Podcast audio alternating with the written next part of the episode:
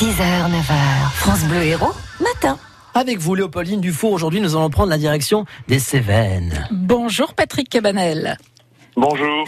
Vous êtes euh, Sévenol, en effet, euh, historien, spécialiste du protestantisme, et vous publiez aux éditions Alcide un foisonnant et passionnant ouvrage intitulé Nous devions le faire, nous l'avons fait, c'est tout, dans lequel vous racontez comment pendant la guerre et l'occupation en particulier, les Cévennes sont devenues une terre de refuge, euh, refuge pour euh, des gens d'horizons très divers, pas seulement des, des juifs.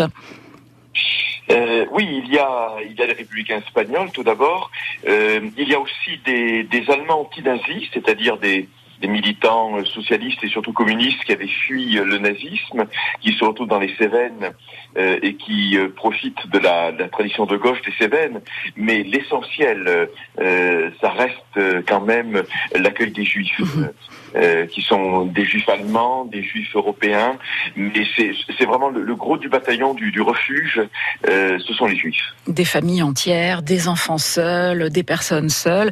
Euh, Qu'est-ce qui peut expliquer que les Cévennes aient été depuis les guerres de religion à une terre de résistance Est-ce que ça passe par euh, justement la forte imprégnation du, du protestantisme à cet endroit et les épreuves euh, que les gens ont traversées puisque eux aussi ont été persécutés? Oui, euh, incontestablement. C'est-à-dire, on pourrait penser que c'est un relief euh, très difficile. C'est une châtaigneraie impénétrable, des vallées assez assez fermées, digitées. C'est une géographie qui se prête au secret. Oui, alors voilà, le- on a l'impression que le pays est prédéterminé à accueillir de la clandestinité, mais c'est pas c'est pas une explication suffisante parce que il y a d'autres régions, d'autres arrière-pays euh, dans le Languedoc euh, qui ont le même relief mais qui n'ont pas euh, qui ont pas eu cette histoire d'accueil des Juifs. Et là, à l'évidence, c'est bien une explication euh, culturelle, historique et disons-le religieuse et spirituelle, c'est-à-dire c'est du protestantisme euh, qui explique cet accueil. Euh, non pas que les protestants soient plus lucides ou plus courageux ou plus généreux, mais, et c'est- tout simple, euh, ils ont une autre histoire, euh, une autre mémoire. Ils ont été une minorité persécutée, enfouie, clandestine, exilée.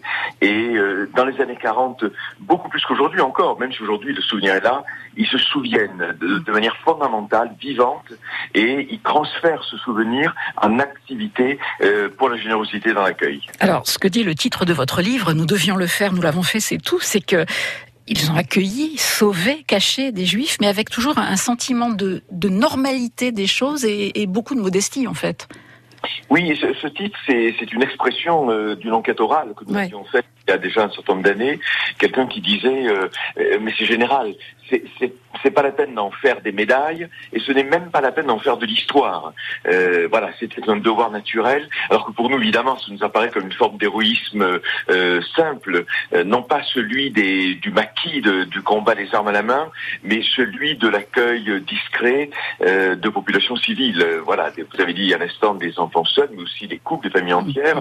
Euh, J'ajoute que ça n'est pas propre aux Cévennes, ça. Euh, Les historiens de l'accueil des Juifs, et ce qu'on appelle euh, à la suite de l'État d'Israël des justes, hein, euh, Oui. euh, c'est-à-dire ces, ces, ces personnalités non juives qui ont sauvé au moins un juif, euh, ils ont à peu près tous le, le même discours, c'est-à-dire très très rassurant finalement. Cette forme de modestie. Voilà, on l'a pas fait pour entrer dans l'histoire, mais on l'a fait parce que notre conscience euh, nous y nous y contraignait en quelque sorte.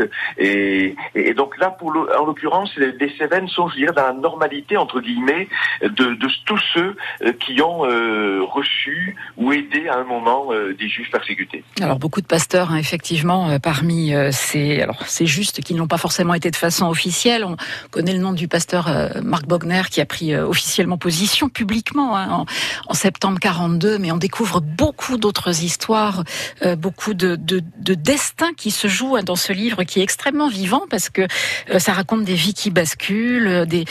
Vous avez collecté vraiment des, des archives et des témoignages très émouvants, Patrick Cabanel.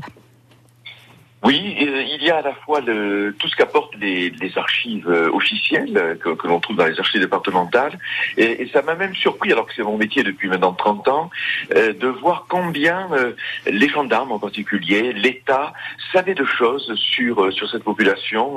La clandestinité, c'est une chose, mais les archives en disent beaucoup. Elles ne disent heureusement pas tout, notamment pour ceux qui se cachent. Et là, il a fallu recourir, depuis très longtemps, on l'a fait, à ce qu'on appelle donc les enquêtes et puis à des sources, des, des, autobiographies, des, des, témoignages publiés, des, des, romans même qui ont été publiés.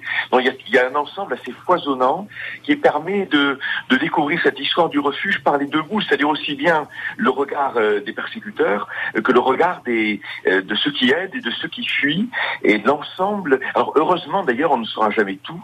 Euh, il y a toujours une part euh, d'inconnu, euh, ce qui est très rassurant finalement à la fois pour l'historien et je dirais pour le pour le témoin de savoir que euh, le pays garde une partie de son secret, mais par ailleurs, euh, il a aussi livré beaucoup de choses et comme vous le disiez, beaucoup d'histoires, d'histoires d'un très personnelles, mm. mais qui évidemment s'inscrivent dans, dans une histoire profondément collective. Voilà, c'est un peu un peu de notre histoire à tous. Hein.